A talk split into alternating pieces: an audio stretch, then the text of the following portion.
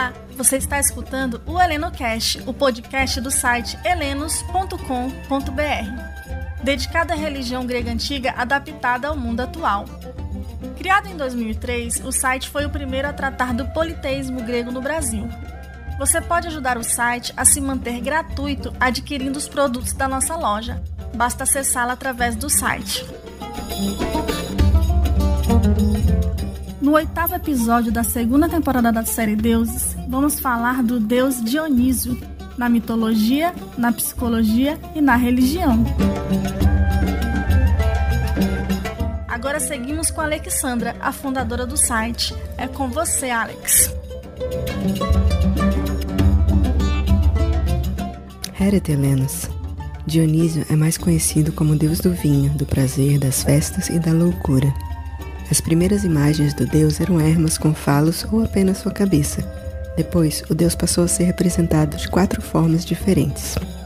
1. Um, como uma criança no colo de Hermes ou cercada de sátiros e mênades. 2. Como um deus adulto másculo e sereno, com barba longa e macia, usando mantos longos e drapeados e cabelo cacheado, e uma diadema na cabeça, normalmente segurando um tirso, que é um bastão com ponta de pinha. 3 como um jovem delicado de cabelos longos com expressão lânguida, uma coroa de folhas de era ou de vinha na cabeça, de pé inclinado para um lado segurando uma taça, ou montado em uma pantera, um tigre, um leão ou um jumentinho. 4. Um deus com chifres de carneiro ou de touro, representação essa mais encontrada em moedas, nunca em estátuas. Segundo a maioria dos autores, Dionísio filho de Zeus com Semele, de Tebas, filha do rei Cadmo com a deusa Harmonia, Segundo outros, ele é filho de Zeus com Deméter, ou com Io, ou com Dione, ou com Perséfone, ou com Íris, ou mesmo um filho do rio Lete, o rio do esquecimento. Com relação à sua origem, pode ter nascido em Tebas, ou na Índia, ou na Líbia, ou em Creta, ou em Samos, ou em Naxos, Elis ou Teos. Dionísio é conhecido como nascido duas vezes, pois Semele morreu ao ver o esplendor dos raios de Zeus durante a gravidez, e Zeus terminou de gestar Dionísio colocando dentro da sua coxa. Quem convenceu Semele a pedir para Zeus revelar sua glória e majestade para ela foi Hera, disfarçada de uma idosa.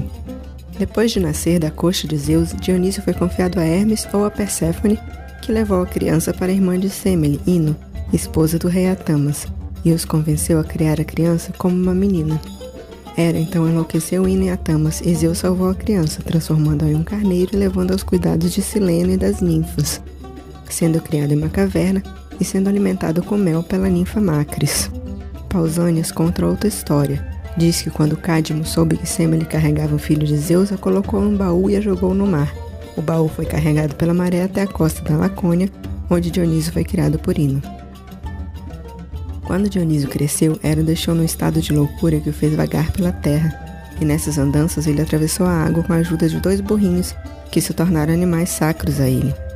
Ele também teria atravessado o rio Tigre auxiliado por um tigre, enviado por Zeus. Dizem que Dionísio primeiro vagou pelo Egito, depois a Síria e atravessou a Ásia, sendo sua expedição mais famosa a da Índia.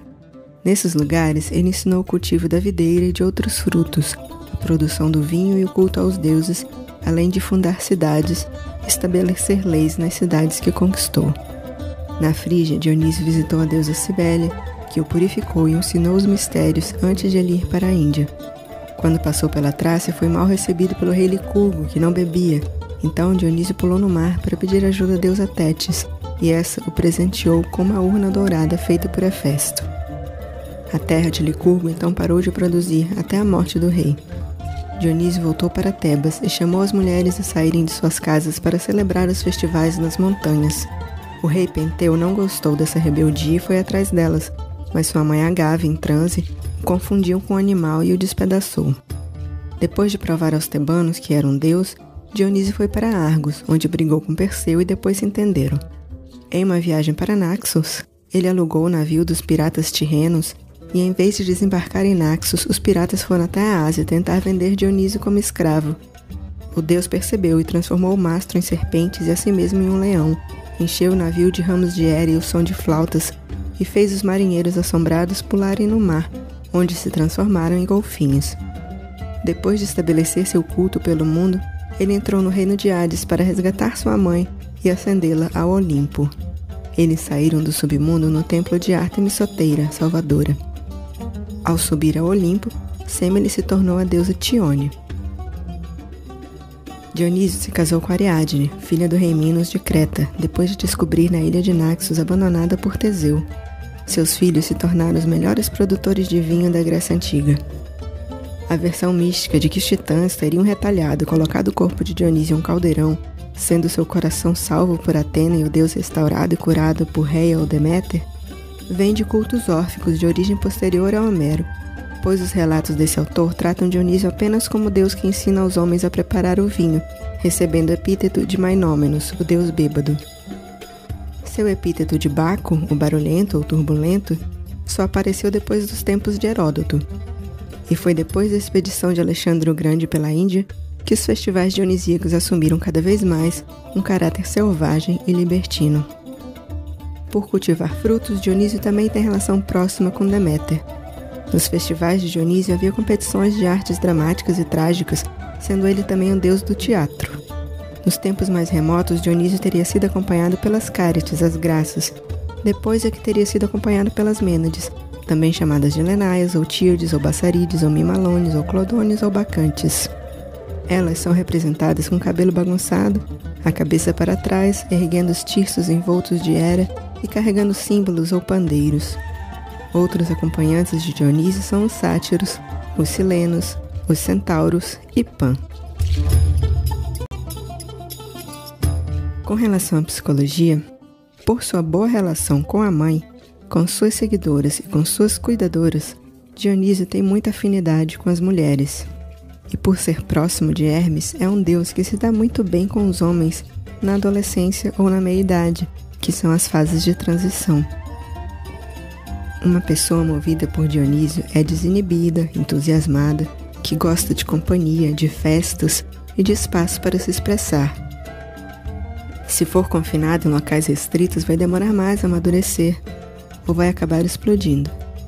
Nesse mundo do patriarcado, o aspecto feminino do Deus é tolhido, e isso pode fazer os seus pupilos exagerarem nas suas exibições de masculinidade para tentar ocultar esse lado sensível mas essa pressão e sacrifício da própria liberdade só vão causar mais angústia e sofrimento. A subversão da juventude precisa ser vivida para frutificar numa vida adulta responsável e equilibrada. Apesar de ser fininho da mamãe e normalmente criado por mulheres, quem é de Dionísio não gosta de ser paparicado. Seus aspectos mais positivos são a ternura, o interesse pela espiritualidade e o poder de recuperação. E por mais festeiro que seja, Dionísio é fiel e tem um relacionamento conjugal estável, especialmente com alguém que lembre Ariadne, a senhora do labirinto, ou seja, alguém que por caminhos tortuosos depois de um relacionamento decepcionante com Teseu qualquer da vida, encontra uma maneira de transcender com alguém bem mais interessante. Na música, o que mais chama a atenção dos dionisíacos são os instrumentos de percussão e de sopro. Com relação às expressões de gênero, e orientação sexual, Dionísio costuma ser considerado o deus dos transgêneros e dos bissexuais, sendo isso estendido a toda a população LGBTQIAPN+. No lado negativo, a energia de Dionísio pode promover um otimismo exagerado, um excesso de confiança, um comportamento lascivo, uma falta de cuidado com a aparência, a embriaguez, enxaquecas, prazer de assustar ou enlouquecer os outros e até o vandalismo. Uma boa terapia seria praticar esportes aquáticos ou nas montanhas, dançar, tocar instrumentos, praticar teatro, fazer peregrinações espirituais, ser voluntário com idosos e viajar. Na psicoterapia, o ideal é ser atendido por alguém com mais de 40 anos. Enquanto Apolo representa um lado ético e racional, Dionísio é uma intoxicante força da natureza em movimento, que tira o ser humano da sua costumeira vida pacata e sóbria. Ok, e na religião? Dionísio dividia com Apolo o oráculo de Delfos e possuía também um oráculo na Trácia e outro na Fócia, onde curava doenças e revelava os remédios aos doentes através dos sonhos. O culto de Dionísio foi estabelecido na Trácia e depois se espalhou por outras regiões da Grécia, embora Pausânias e Diodoro digam que tenha vindo do Egito. Os templos e estátuas de Dionísio eram inúmeros. Suas plantas sagradas são a videira, a era, a trepadeira, o abeto prateado, a figueira, o louro e o asfódano. Seus animais sagrados são carneiro, cabra, golfinho, serpente, tigre, lince, pantera, leopardo, touro, raposo e asno. Mas dizem que ele detestava vestar uma coruja. Seus símbolos são o tirso, as uvas, a coroa de era, a máscara teatral, o cântaro de vinho e o falo. Suas cores, o vermelho ou verde escuros ou a púrpura. Suas ofertas, almíscar, algalha, olíbano, estoraque, era, uvas, pinha, figo, vinho, mel, raiz de orquídea e cardo. Seus festivais Antestéria, Patíria, o Aloá, a Lenaia, a Ascofória, a Dionísia Rural e a Dionísia Urbana. Seus epítetos são inúmeros. Recomendo você olhar lá no site, onde não tem todos, mas já constam mais de 80. O Rita Dionísio é animado, com música e dança e regado a vinho ou pelo menos suco de uva. No dia a dia, aceitar as mudanças e sair da zona de conforto já é uma boa forma de honrar o Deus. E nunca se esqueça de começar suas preces e ofertas com Estia, pois ela também é próxima de Dionísio.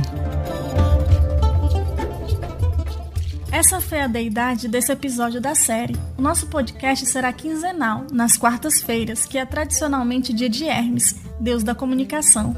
Compartilhe o EnenoCast com os amigos, curtam e sigam a gente, para poder acompanhar os próximos episódios. Vocês podem nos encontrar nas redes sociais do site, no Facebook, Instagram e Twitter, HelenosBR. Irene, paz a todos e até o próximo episódio.